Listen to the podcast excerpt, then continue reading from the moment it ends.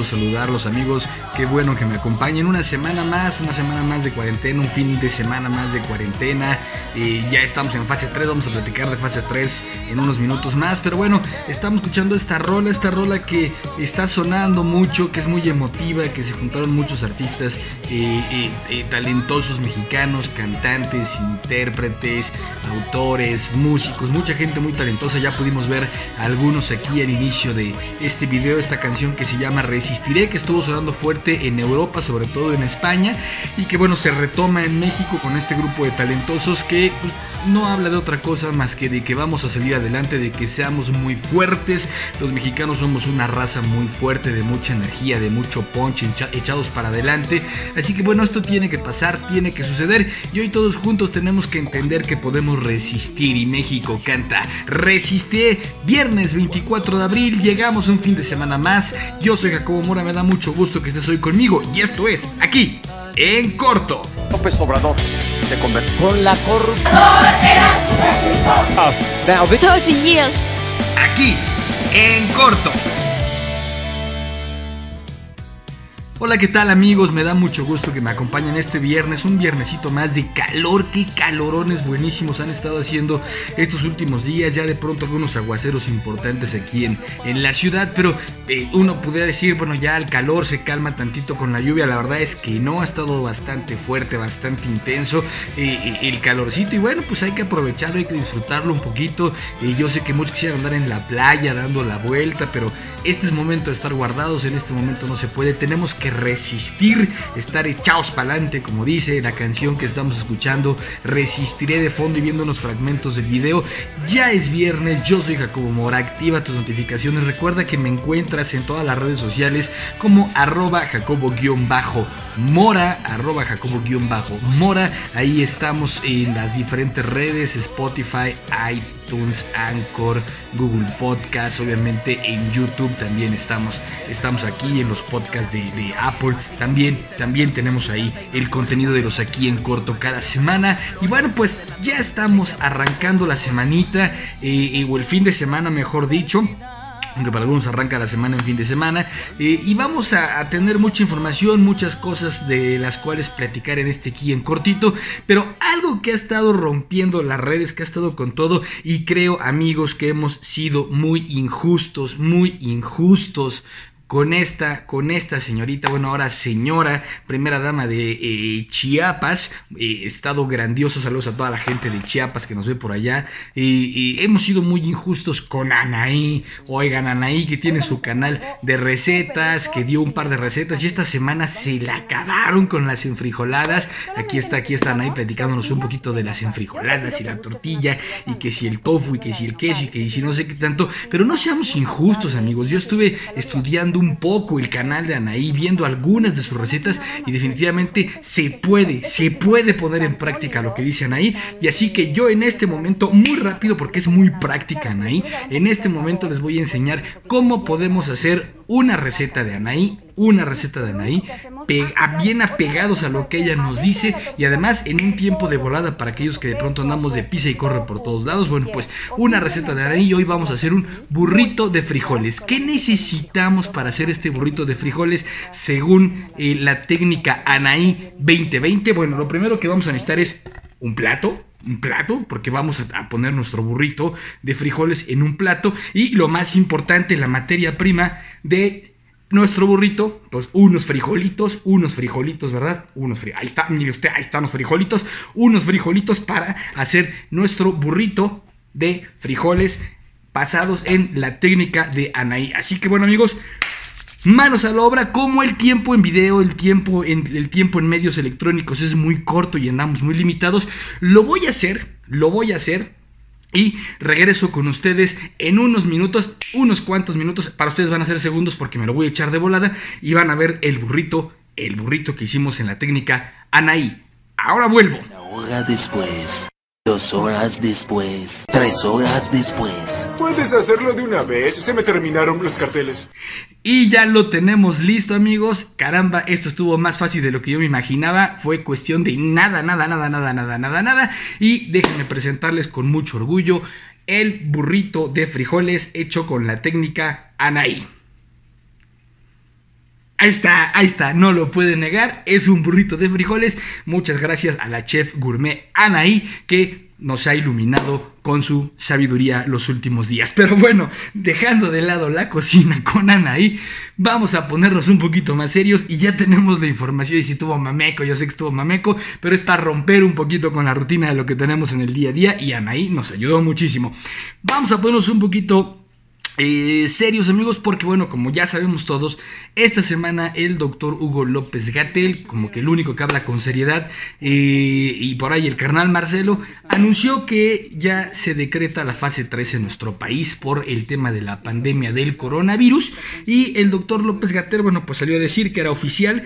El martes de la semana, eh, de esta semana que transcurre, fue lo que dijo el martes 21 en la mañanera salió a decir fase 3. Y bueno, ya pasamos la 1, ya pasamos la 2, estamos en la 3. Y básicamente de qué se trata esto. Ya lo habíamos platicado en ocasiones anteriores, amigos. La fase 1 es contagios que vienen del exterior, sabemos cómo llegaron. Fase 2 tenemos una trazabilidad, ya hay contagio comunitario, pero hay una trazabilidad de qué es lo que está pasando. Sabemos por dónde vino, quién contagió a quién. O sea, hay forma de detectar que si alguien se contagió, en dónde lo tomó y además si él repartió el virus por otro lado, pues también hay forma de trazarlo. Pero bueno, ahora en fase 3 se pierde por completo la trazabilidad. Por eso se entiende, entre comillas, que el gobierno estuvo preparando ya algunas cosas, como el hecho de hacer un convenio con las asociaciones de hospitales privados para que estos eh, provean eh, del 50% de su infraestructura, de sus camas, que ascienden a 3.000 camas aproximadamente, para poder desbordar la atención del sector salud de enfermos, no necesariamente de enfermos COVID, sino de eh, gente adulta, gente, mujeres en, a punto de dar a luz o, embarazadas como tal, obviamente los los partos correspondientes, etcétera, etcétera. y se, bueno, se trabaja para tener el 50% de la estructura hospitalaria privada para que el gobierno pueda atender en su propia estructura a los enfermos de COVID en en CDMX, eh, la iniciativa privada, algunas fundaciones se coordinaron con el gobierno eh, y habilitaron el centro Banamex como un gran complejo para atender a los infectados por el COVID. La realidad es que la insistencia sigue siendo quédate en casa, ya lo dijo López Gatel, hay mil formas de decirlo. Doctor, nos ayuda insistiendo, por favor, con el quédate en casa. Quédate en casa. En casa. En casa. Y aprovechando, doctor Hugo López Gatel, que ya anda por aquí con nosotros, ¿nos puede confirmar cómo es el tema del contagio del coronavirus? ¿Cómo se da esta propagación? ¿Cómo se transmite el COVID? Así. Achú. ¿Cómo se transmite el COVID? Así. ¿Cómo se transmite el COVID? Así. ¿Cómo se transmite el COVID? Así. ¿Cómo se transmite el COVID? Así. Achú, achú, achú. Achú, achú, achú. Achú, achú, achú. Achú, achú, achú.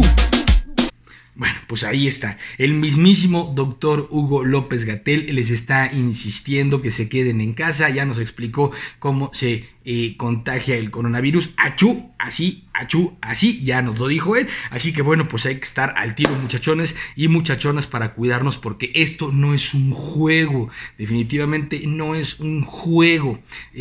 Yo no sé, han circulado y me han mandado por WhatsApp y trato de tomarlo como con la mejor actitud posible, pero ya hay gente hablando de conspiraciones y que es para matar al Papa y que nos van a poner un chip para controlarnos. O sea, de pronto como que hay gente que tiene delirio de persecución cañón. Otros me han dicho es que pues yo no he visto a la gente muriéndose en la calle. Uy, ¿qué esperas? ¿Haberte muerto tú? O que un ser querido muy cercano se caiga muerto en la calle porque pues al igual que tú dice que no creí que estos son inventos, creo que no es momento de estar pensando en historias tontas, creo que no es momento de estarnos haciendo de ideas de la teoría, de la conspiración, eh, o sea, realmente es un tema de ignorancia. Lo que más gente ha matado en el mundo no es el coronavirus, es la ignorancia. Históricamente es la ignorancia. Esa gente que de pronto que cuentos, que cree cuentos baratos porque un güey sale y dice que es de este doctor o porque es el padrecito de no sé dónde o porque no sé lo que ustedes gusten y manden. Y muchas veces son charlatanes, son cuates que requieren atención y se pueden inventar teorías estúpidas. La gente se está muriendo. Los miles, lamentablemente, cientos de miles de personas que han fallecido a nivel mundial no son cuentos no son cuentos. Este es momento en que independientemente si el gobierno actuó o no actuó a tiempo, si tú consideras que lo está haciendo bien o no lo está haciendo bien, creo que debes de preocuparte y ocuparte en preservar tu salud, en preservar tu vida, tu existencia y la de los tuyos. En eso es en lo que hay que ocuparnos en este momento y dejarnos de burradas. Ahora, a ver, eso es de la teoría de que no, es que en una vacuna nos van a meter un chip. Ay, bueno, ¿y qué? ¿Qué eres un líder mundial o qué como para que te quieran controlar los conspiradores del mundo? Por favor, todos los que todos hoy en día, todos los que traen un adminículo de estos en la mano, todos ya no tienen privacidad, ya están controlados. Tú te subes a tu coche y tu teléfono te dice, o el mismo coche cuando se parea con tu teléfono te dice tantos minutos para llegar a tal lugar. Entonces, ¿quién te está controlando? Te metes a hacer una búsqueda y te aparecen cosas que el teléfono sabe, ya sabe que es en lo que habitualmente está lo que habitualmente te gusta. Entonces no me vengan con cuentos tontos, estúpidos e ignorantes de que alguien en el más allá te quiere controlar si tú mismo has cedido el control de tu vida y de tu privacidad. No seamos ignorantes. Otra teoría que escuché es que decían que esta semana la gente no saliera de lunes a miércoles a ninguna en a las calles porque iban a estar lanzando gases mortales con el virus para que la gente se contagiara. Por favor, por favor, maren de papar. ¿No? Maren de pamar, por así decirlo. Es increíble, es increíble que sea la gente de pronto tan ignorante y crédula. Pero por eso de pronto también tenemos los gobiernos que tenemos, porque hay exceso de credulidad, no de credibilidad, de credulidad. Y no sé si de pronto la gente peca de ingenua por no decir de otra cosa. Pongámonos serios y hay que preservar nuestra existencia y nuestra vida. Y precisamente con el tema de ponernos serios y de preservar, la siguiente nota la quiero la quiero iniciar simple y sencillamente con esta imagen y con este audio para que entiendan que es contundente que hay que ponerse serios y responsables. Por favor, vamos a ver esto. En este caso duele. Duele hablar de esto Duele hablar de lo que le pasa a tu gente. Duele hablar de los trabajadores de la salud, que también somos personas, que también tenemos familia y que hoy estamos dejando muchas cosas. Estamos dejando nuestras casas, nuestra familia. Estamos dejando nuestra vida en las unidades hospitalarias. Pues sí, a quien acabamos de ver en una imagen cruda, pero totalmente real, totalmente sentida, es a la enfermera Fabiana Cepeda, mejor conocida como la jefa Fabiana. Bueno, pues resulta que la jefa Fabiana eh, viste el uniforme de enfermera desde hace 27 años y ella hoy tiene a su cargo eh, eh, a más de 1600 elementos, si no es que hasta un poco más, ahorita aquí validando la información, de enfermería en los hospitales del Instituto Mexicano del Seguro Social. Y la jefa Fabiana, con lágrimas en los ojos, hace un recuento de la cantidad de agresiones que se han presentado en contra del personal médico doctores, enfermeras, camilleros, laboratoristas a lo largo de nuestro país y esto es una verdadera vergüenza. Y una vez más habla del nivel de ignorancia que se tiene en nuestra sociedad, del nivel de ignorancia porque grupo de personas valientes, comprometidos, dedicados hoy están ellos arriesgando su vida, dejando de lado sus vidas en familia, sus vidas en casas. ¿Por qué? Porque ellos tienen que estar en este primer frente de batalla, ayudando a la gente que está contagiada. Mucha de esa gente que está contagiada por irresponsables, como algunos de los que nos pueden estar viendo y que dicen, esto no existe, no pasa nada, son inventos del gobierno. He visto, he visto He visto decenas de testimonios ya hoy de personas que en algún momento dijeron que no creían dijeron que no creían y que lamentablemente se contagiaron y con lágrimas en los ojos reconocen su error. Para muestra un botón hubo el caso de una señora en el Estado de México eh, hace un par de semanas que ella decía yo soy de las que no creía, ella es taxista y cuando le confirma, bueno, además de que fue víctima de discriminación, de ofensas, de segregación, pues la mujer lamentablemente cae en el hospital, después la mandan a su casa, su hijo se hacía cargo de ella, la cuidaba, la última vez que tiene que ir al hospital para que le hagan la última revisión, su hijo con ganas de prepararle una sorpresa, se pone a limpiar el patio de su casa porque una noche antes había llovido. Lamentablemente el muchacho se electrocuta y fallece en el patio de su casa. O sea, una tragedia terrible para esta familia y para esta mujer. Pero todavía sale a decir de manera responsable, lo lamento mucho, yo era de los que no creían y decían que esto era un cuento. y ahora me toca vivir una tragedia doble porque lamentablemente pierde a su hijo esta señora. Por favor, hagamos conciencia, apoyemos, respetemos al personal médico, a las enfermeras, enfermeros, doctores, doctoras, camilleros, laboratoristas, a los naranjitas y naranjitas que andan barriendo en la calle, a la gente del transporte público que sigue llevando y trayendo. Si tú estás en una situación que tu trabajo te permite, te dieron las facilidades para quedarte en tu casa, por favor, quédate en tu casa. Si tú eres de esas personas que tu, tu, tu, tu, chamba no te permite quedarte porque tu chamba es en la calle, toma las medidas de precaución y los que puedan estar en su casa, háganlo por las personas que tienen que salir, porque hay mucha gente que lamentablemente tiene que salir a la calle para ganarse el pan de día a día. No seamos irresponsables, respetemos a los cuerpos médicos, hoy ellos son los verdaderos héroes junto con toda la gente que les da soporte. ¿Qué pasa con la gente que sigue insistiendo, que sigue insistiendo en que esto no pasa, en que son conspiraciones mundiales, etcétera, etcétera, etcétera? Consulté a un especialista y le dije, por favor, dígame usted, señora, en algo muy concreto y sencillo, ¿qué piensa usted de toda esta gente que habla de conspiraciones secretas, de chips, de que van a controlar el mundo? Díganos usted, señora, como experta, ¿qué piensa de lo que esta gente cree? Ah, creencia de gente pendeja. La mera neta, mano. ¿Sí? No lo dije yo, lo dijo nuestra experta, amigos. Y ahí está. Y bueno, en países donde sí respetan al cuerpo médico, a las enfermeras, a los camilleros, a toda la banda de la que hemos hablado que sí la respetan, bueno, pues en China, en Wuhan, donde ya se levantó la cuarentena, pero mantienen algunas de las medidas precautorias todavía, bueno, pues ahí en Wuhan se llevó a cabo un espectáculo homenaje con miles de drones que volaron en el cielo formando figuras de médicos, de enfermeras, con mensajes de agradecimiento, mensajes honrosos para todo el cuerpo médico que estuvo realmente impresionante que estuvo brutal. Ya estamos aquí viendo algunas imágenes en pantalla, amigos, de lo que pasó en Wuhan, donde hay respeto, hay gratitud por esto que hicieron todos los cuerpos de seguridad, los cuerpos médicos principalmente.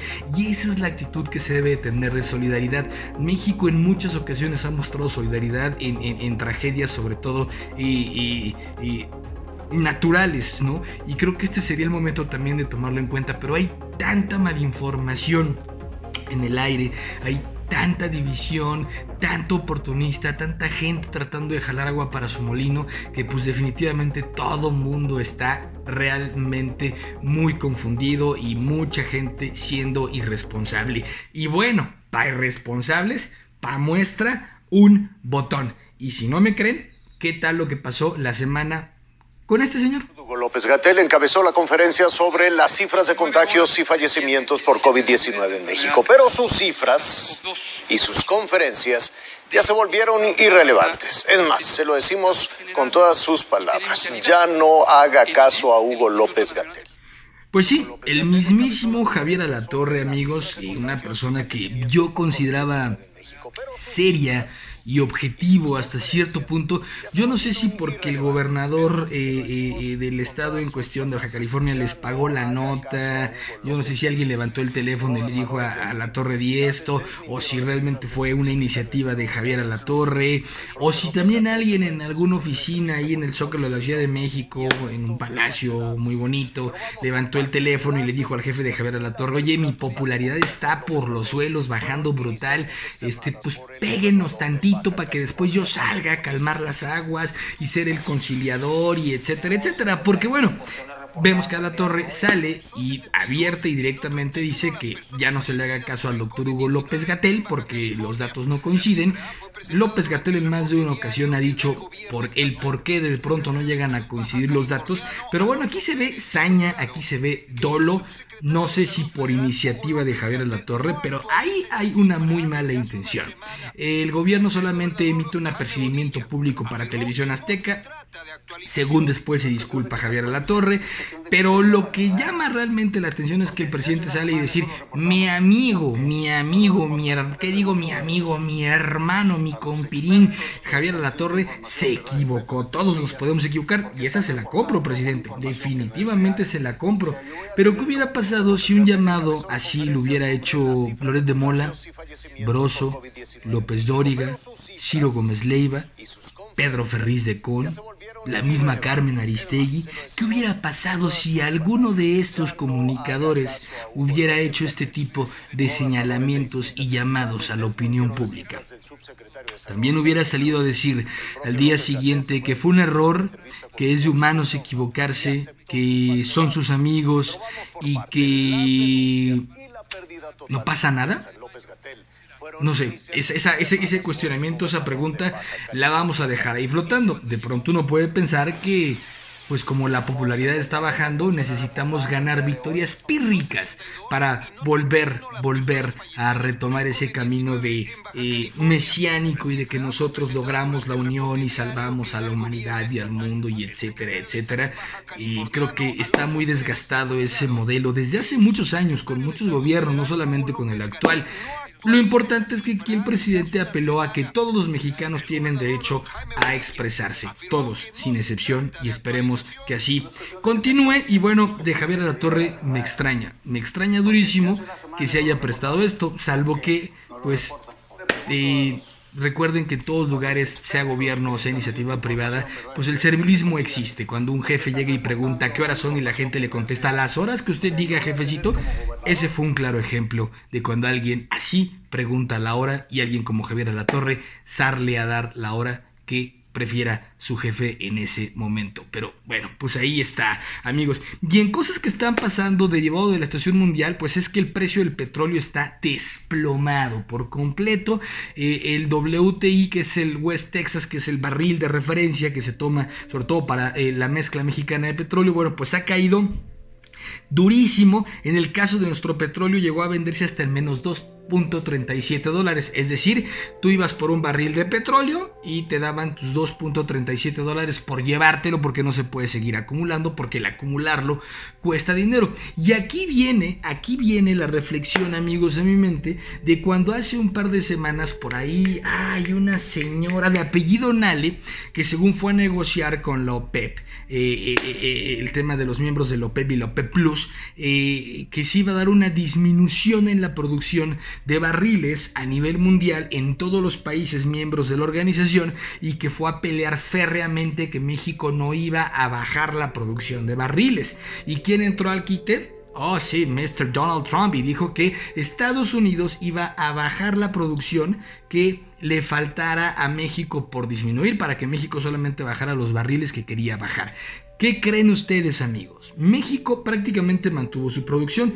Hagan cuentas que México tenga que pagar por cada barril que decidió no dejar de producir 2.37 dólares. Hablamos de cientos de miles de barriles. ¿Quién sí bajó su producción? Estados Unidos. Estados Unidos bajó la producción que le correspondía a Estados Unidos y adicional lo que México en la mente superestratega de Rocío Nale, que tiene un jefe, México no decidió bajar, Estados Unidos lo compensó, por lo tanto Estados Unidos va a pagar al menos X precio de su mezcla, de sus barriles, lo suyo y lo que le correspondía a México. Y México después va a tener que pagarle a Estados Unidos lo que Estados Unidos desembolsó en nombre de México. ¡Pum! Unos genios, Rocío Nale, te aplaudieron en la reunión de la OPEP, ¿verdad? Sí, claro que sí, eres una lumbrera. Y todavía insistimos, insistimos, como país, representados por quien ustedes ya saben, en que Dos Bocas debe de continuar entonces, ¿de dónde va a salir el dinero para pagar todo esto?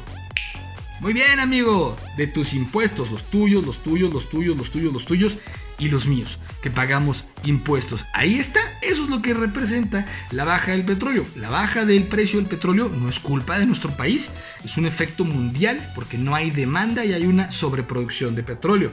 Pero en esa reunión de OPEP, México se pudo haber protegido y decir, sin problema, reduzco lo que me están pidiendo porque a ni siquiera a mediano plazo, a cortísimo plazo, me iba a representar no pagar una cantidad brutal de dinero.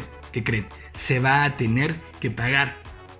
Pero bueno, ahí están los grandes estadistas. Y para relajarnos un poco, vamos a cambiarle, vamos a cambiarle la cara a los temas, amigos. Y fíjense que esta semana se festejó el famoso o se conmemoró el famoso 420. ¿Qué es el 420? Nace en Estados Unidos y no es otra cosa más que el Día Internacional de los Amantes de la Hierba, de la Hierba Santa, la que nos pone bien, amigos. Bueno, pues el 420 es el Día Internacional de la Marihuana y no tiene gran explicación, es algo muy cajeta cómo surge esta conmemoración en Estados Unidos.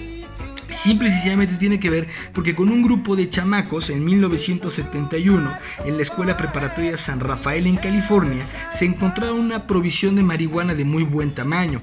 Como todavía estudiaban, se juntaban para fumar todas las tardes a las 4.20 bajo la estatua de Luis Pasteur que se encuentra en la escuela.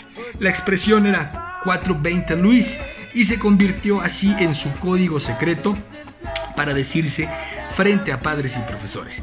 Es decir, disfrazaban que se iban a quemarle las patas al chamuco a las 4.20 bajo la estatua de Luis Pasteur y por eso, bueno, pues ahora se festejó el pasado 20 de abril el 420 Día Internacional de la Marihuana. Y estos cuates no se imaginaron que fuera a pegar tanto que bueno pues hoy es una conmemoración internacional. Y hubo varios varios días internacionales esta semana y otro que no podíamos dejar pasar sobre todo si eres fan de esta familia y pueblo de gente amarilla pues es que el 19 de abril se conmemoró el Día Internacional de los Simpson. Y esta familia amarilla que tiene ya más de 30 años 33 años por ahí si no me equivoco y amenaza con seguir eh, sacando series, ya hoy está catalogada como la serie más exitosa en la historia de la humanidad por la permanencia. No ha habido serie que tenga tal permanencia. Digo, obviamente, pues son unas caricaturas y no se hacen viejitos y no se mueren. Pero sus escritores, los creativos, Matt Groening, toda la banda y obviamente Fox, que es un gran aliado de ellos, y ahora Disney, amiguitos, que es un gran aliado de ellos, bueno, pues eh, eh, eh, se han dado cuenta que esta familia no pierde vigencia, siguen tomando temas de actualidad, han creado gran polémica con de pronto los Simpson lo predijeron, que es algo brutal y maravilloso porque han tenido un feeling, por ahí hay un capítulo que predijo que Trump se hacía presidente de los Estados Unidos y hay un capítulo que coincide con la vida real en donde Trump viene bajando unas escaleras eléctricas, viene su esposa, vaya una cosa impresionante y muchas cosas más que han hecho los Simpson y que han coincidido con las realidades que estamos viviendo. Bueno, pues cumplen cumplen un año más y sin lugar a dudas van a cumplir muchos más porque es una serie muy exitosa que ha entrado perfecto en cualquier país y en cualquier generación mucha banda lo sigue viendo y bueno pues son un clásico imperdible los Simpson. Y de las cosas muy buenas que ha habido en estos días amigos ya eh, eh, eh, entrando un poco en el tema de toda esta actividad es que Lady Gaga principalmente Lady Gaga fue la artífice para organizar junto con muchas empresas a nivel internacional y obviamente bueno pues de todas estas empresas de streaming como Amazon Google Yahoo y se organizó un macro concierto online el sábado, el sábado pasado que se llamó One World Together at Home, en donde hubo una cantidad innumerable de artistas, líderes de opinión, presentadores, gente de la política, gente civil, gente, banda de hospitales, doctores, funcionarios públicos, ciudadanos. Eh, eh, la verdad es que estuvo muy conmovedor, estuvo padrísimo, si tuvieron la oportunidad de verlo, qué bueno, si no, métanse a YouTube, en YouTube está la página eh, específicamente esto de Citizen o One World Together, uh, Together at Home y ahí van a encontrar completo, completo, la entrega completa de este macro concierto que se dio con artistas de todas las latitudes, de muchos países, de todos los idiomas, que estuvo realmente brutal. Ya estamos viendo aquí algunas, algunas imágenes, imágenes en pantalla de esto que se dio el fin de semana pasado y que todo estuvo bajo la coordinación de la talentosísima Lady Gaga, que sin lugar a dudas canta espectacular. Hubo un featuring, eh, un, featuring entre Lady Gaga, Andrea Bocelli, Celine Dion, ya de cierre del evento que estuvo maravilloso, amigos. Métanse a verlo. Yo les dejé aquí algunas, algunas imágenes que espero eh, les estén gustando. Y bueno, fin de semana, amigos. eh, el único deporte que está activo, que está jalando de forma virtual en nuestro país, por lo menos es la I-Liga BBVA, eh, eh, eh, que ha, movido las redes sociales cañón, los apasionamientos. Yo he tenido la oportunidad de verme ahí varios partidos, como son muy cortos y los van, los van conectando, pues se pone bastante interesante. Y bueno, para este viernes, para este viernes, jornada 5, ¿qué tenemos? Tenemos el Juárez Necaxa, Atlas Morelia, Puebla. Santos, oigan, lo de Puebla está súper cajeta, porque Puebla en la liga normal este, iba terrible pa'l perro y ahora resulta que es hasta líder, ¿no? Bueno, Puebla Santos, eh, Tigres Chivas, Cruz Azul eh, eh, Pachuca, que Cruz Azul era el super líder en la temporada normal y ahorita es el super sotanero. Bueno, va contra Mistuzos del Pachuca, Cholos Toluca, Querétaro América, que también va del Nabo el América, Puma San Luis y León Monterrey, que era el campeón y pues también como que no le ha ido bastante bien al Monterrey, pero bueno, pues ahí está la I-Liga que ha movido y despertado muchas pasiones a lo largo de las semanas que arrancó. Está bueno, está entretenido, hay que reconocer que los narradores le están echando galleta, le están echando enjundia y entonces bueno, pues te mantiene, te mantiene bien. Es cajetón de pronto ver a los jugadores como se les sale un papel. Está buenísimo. Entonces está, lo hacen entretenido y pues ahí está. Fin de semana, amigos. Recomendaciones. Bueno, pues ya se estrenó la tercera temporada de La Casa de las Flores en Netflix. Véanla. Yo creo que lo mejor de La Casa de las Flores es la que hablan así toda de que mira, ya te voy a pedir. Bueno, pues esa, véanla que está buenísima. La Casa de las Flores en, en Netflix entretenerte, échense un recorrido en todas las plataformas, Cineclick de Cinépolis, el Amazon Prime Video, obviamente el Netflix, el Claro, las que sea que tengan ahí. Métanse, échenle una, una surfeada. En televisión abierta los fines de semana están pasando lo mejor de Cantinflas. Y Cantinflas, a mí me van a perdonar, pero no me las puedo perder porque don Mario Moreno Cantinflas era la onda. Así que bueno, pues está divertido. Y el fin de semana también, eh, algo que fue muy de troleo y de memes y de un montón de cosas, es que Luis Miguel cumplió 50 años. Y por ahí está una portada en la revista Hola, si no me equivoco, en donde pone ¿no? que iba a pasar muy triste sus 50 años solo en su yate de millones de dólares, con unas botellas de champaña. Este, tristísimo, tristísimo pasar así tus 50 años. Yo sé que eh, por ahí vi un meme que un buen amigo subió eh, a sus redes sociales que dice: Dios entrega sus batallas más difíciles a sus mejores soldados. Bueno, pues ahí estaba Luismi en sus 50, 50 años solo en su yate. Pero definitivamente este tipo es un buenazo para la cantada, es un buenazo para la música. Ir a sus conciertos siempre es una garantía. Y como ya estamos escuchando de fondo una de mis canciones favoritas de El Sol, Luis Miguel, te propongo esta noche, ya está sonando en conmemoración de sus 50 años. Así que vamos a ponerle un poquito de flow, un poquito de ganitas, ritmito. Llegamos al fin de semana, tiene que ponerse sabrosito, no se me apachurren. Cada vez falta menos, cada quien decide cómo lo ve. Puedes ver el vaso medio lleno, puedes ver el vaso medio vacío o puedes ver el vaso completamente lleno, pero lo importante es que lo tomes con la mejor actitud. Yo soy Jacobo Mora, activa tus notificaciones, suscríbete al canal, ve los capítulos anteriores. Tenemos otro viernes, hay que entenderlo y aprovecharlo al máximo. Y esto fue aquí en corto.